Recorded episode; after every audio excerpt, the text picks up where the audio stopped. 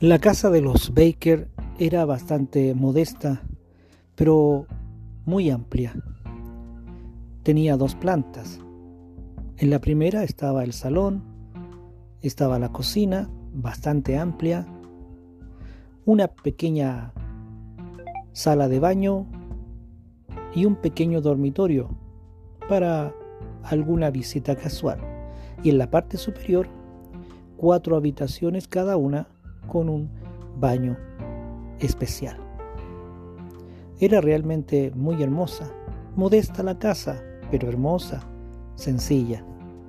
En sus primeros años había sido la más lujosa de todo aquel sector, pero a medida que fueron pasando las décadas se fue deteriorando y no hubo manera de poder hacerle las mantenciones debidas.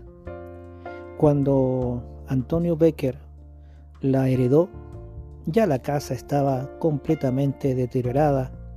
Las habitaciones superiores prácticamente se habían transformado en pequeñas bodegas donde las distintas familias habían estado aguardando muebles, ropas y cajas con un sinfín de cachureos. Antonio era el último ya de la familia. Sus tíos, sus hermanos habían viajado fuera del país con la herencia familiar. Algunos pocos habían quedado en el sur, unas primas y unos tíos que aún vivían en la ciudad, a muy mal traer, pero jamás quisieron hacerse cargo de la casa por diferentes razones, nunca lo dijeron. A la muerte de ellos quedaron fotografías, unas cartas antiguas y un pequeño cofre que había sido entregado por el albacea para él, para Antonio. Era como la herencia de los tíos. Ese día entonces, después de salir de la oficina del abogado, rápidamente en su vehículo se trasladó a su casa, a esta pequeña y humilde casa, gran casa, amplia, pero que solamente tenía por un realmente entorno amigable el salón principal y el pequeño dormitorio. La cocina estaba muy a mal traer y el baño, para qué decir. Una vez en su casa, abrió ansiosamente la pequeña cajita, el pequeño cofre, y ahí realmente quedó emocionado. Ahí encontró otro manojo de llaves de muy distintos colores, de muy distintos tamaños y también de formas. Había llaves como distantes, otras de cerraduras más antiguas, algunos similares a los candados actuales, pero en fin, eran más de 30. Y un pequeño texto, un pequeño papel doblado, que decía lo siguiente, si encuentras la correcta, tendrás una feliz Navidad. Antonio quedó fascinado. A partir de ese día comenzó a buscar qué muebles de los que tenía todas esas llaves correspondía. Primero hurgó en el salón. Había un mueble inmenso, una biblioteca con pequeñas puertas. No le hacía ninguna de las llaves. Luego entró al dormitorio, el cual él ocupaba. Ahí había encontrado unas cajas extrañas, pequeños baúles, tampoco, todos cerrados con llave, pero ninguna de ellas era la correcta. Lo único que quedaba era la planta superior, subir a cada una de las piezas, a las cuatro piezas, y comenzar a buscar si había algún tipo de mueble o caja, baúl o no sé qué cosa que requiriera una llave para poder ver en su interior. Y así comenzó su búsqueda. Día tras día fue hurgando en rincón en rincón, tratando de encontrar algo que llamara su atención y que correspondiera a la llave que tenía. De las tantas que ya había probado, ninguna, ninguna le hacía ni a cajas, ni a pequeños baúles, ni a los armarios, ni a los cajones de estos, en fin. Ya pasados ya más de 15 días, siguió hurgando hasta que llegó a la última pieza, a la más pequeña, que estaba en la planta superior y decepcionado quedó, pues No había mueble, no había caja, nada. Miró por todos los rincones. Solamente una pequeña cajonera con estos cajones vacíos, una cama toda desarmada, una bicicleta toda oxidada, un montón de ropa añeja, repleta de telarañas, y antes de irse algo le llamó la atención. Y ahí por primera vez descubrió que en el techo había una puerta y esta tenía una chapa. Y ahí inmediatamente bajó las escaleras rápidamente, cogió el manojo de llaves y volvió a subir, eh, buscó una silla de otra habitación, se encaramó y empezó a poner las llaves una por una en la cerradura, hasta que de pronto una de estas abrió. Su emoción fue enorme. Empujó la pequeña puerta hacia arriba y asomó lentamente hasta poder ver el interior. Se veían muchas cosas, muchos bultos. Jamás, jamás él había subido.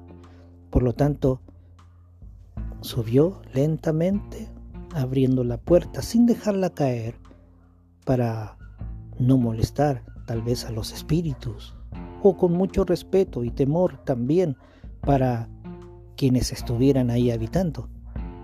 Antonio era muy creyente de muchas cosas, especialmente de lo paranormal, por lo tanto tenía respeto con las cosas que le rodeaban. Más todavía si ya su bisabuela había vivido ahí y posiblemente su tatarabuela, de acuerdo a todo lo que había escuchado desde niño y a la gran cantidad de fotografías que encontraba a diario durante esos días, revolviendo cuanta caja encontraba. Subió lentamente como pudo y logró subir a esta especie de entretecho. Y ahí, a medio andar, comenzó a divisar una caja.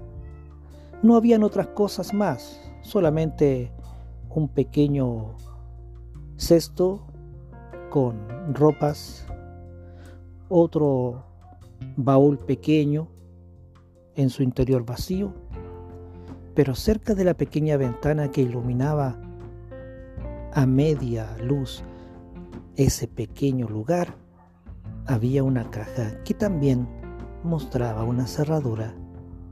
Entonces, con ansiedad, con mucha energía y entusiasmo, pero también temor, comenzó a tomar una de cada una de las llaves para abrir, abrir, abrir, abrir, hasta que de pronto la llave más importante en color y forma rápidamente permitió que esto saliera a la luz.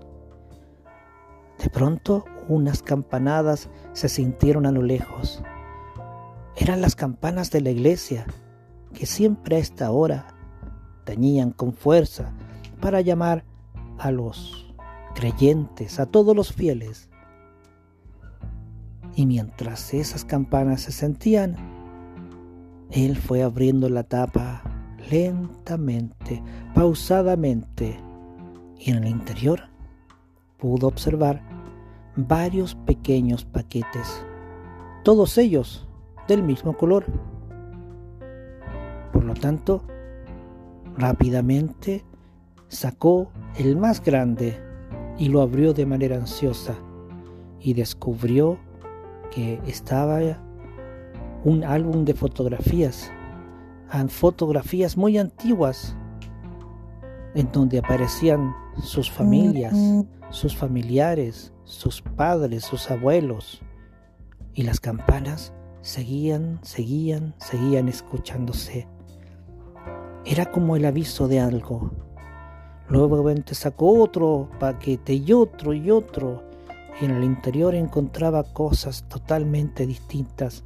Un reloj de oro, unas colleras de plata con filigramas de oro, collares de muy alto valor, una corona, una corona repleta de diamantes y piedras preciosas casi similar a la que se veía en los programas de televisión cuando coronaban a la reina Isabel en esas antiguas emisiones televisivas.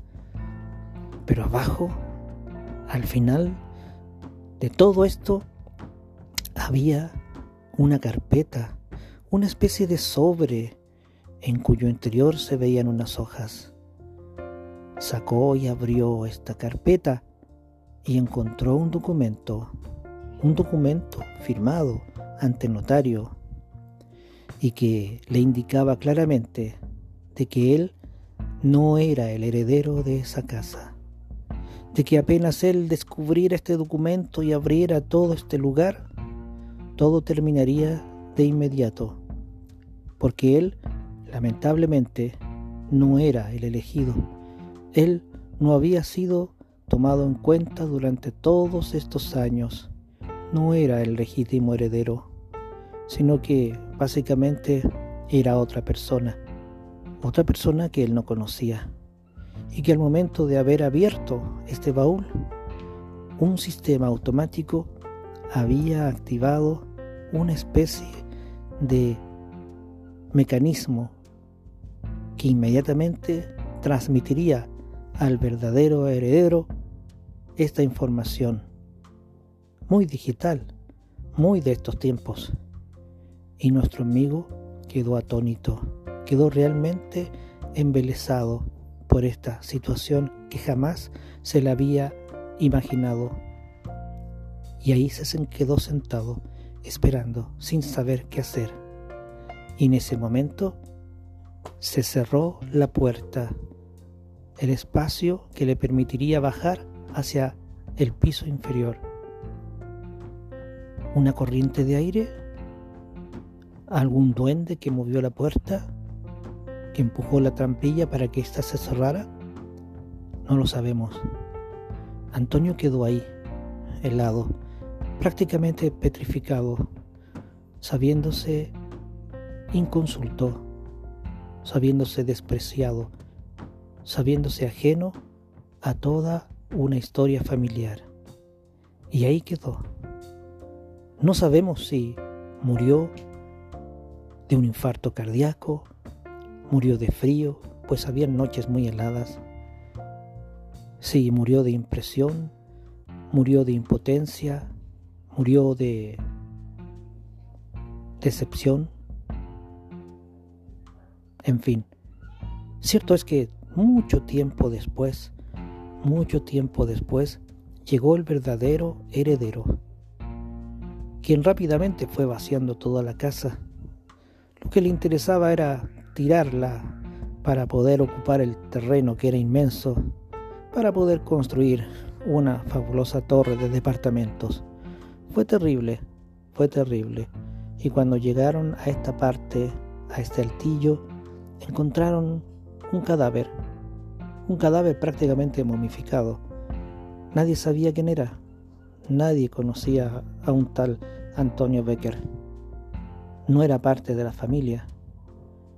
Y hurgando en la policía, pues tuvieron que dar cuenta de este hallazgo, descubrieron que este tal Antonio Becker era un paciente psiquiátrico que había escapado hacía bastantes meses atrás, aludiendo ser el único heredero de una gran fortuna en este pequeño pueblo.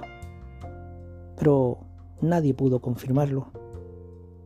Antonio Becker pasó entonces a ocupar un espacio más en una tumba anónima en el cementerio general. Y ahí quedó, sin saber de dónde venía ni si realmente pertenecía a la familia Becker. Fue algo terrible, pero hay que considerarlo. Son historias que suelen suceder siempre. Es por eso que debemos tener presente nuestra propia genealogía saber de dónde venimos y también saber hacia dónde vamos y con quién contamos en nuestras vidas. Este fue un relato de Malmus Razab.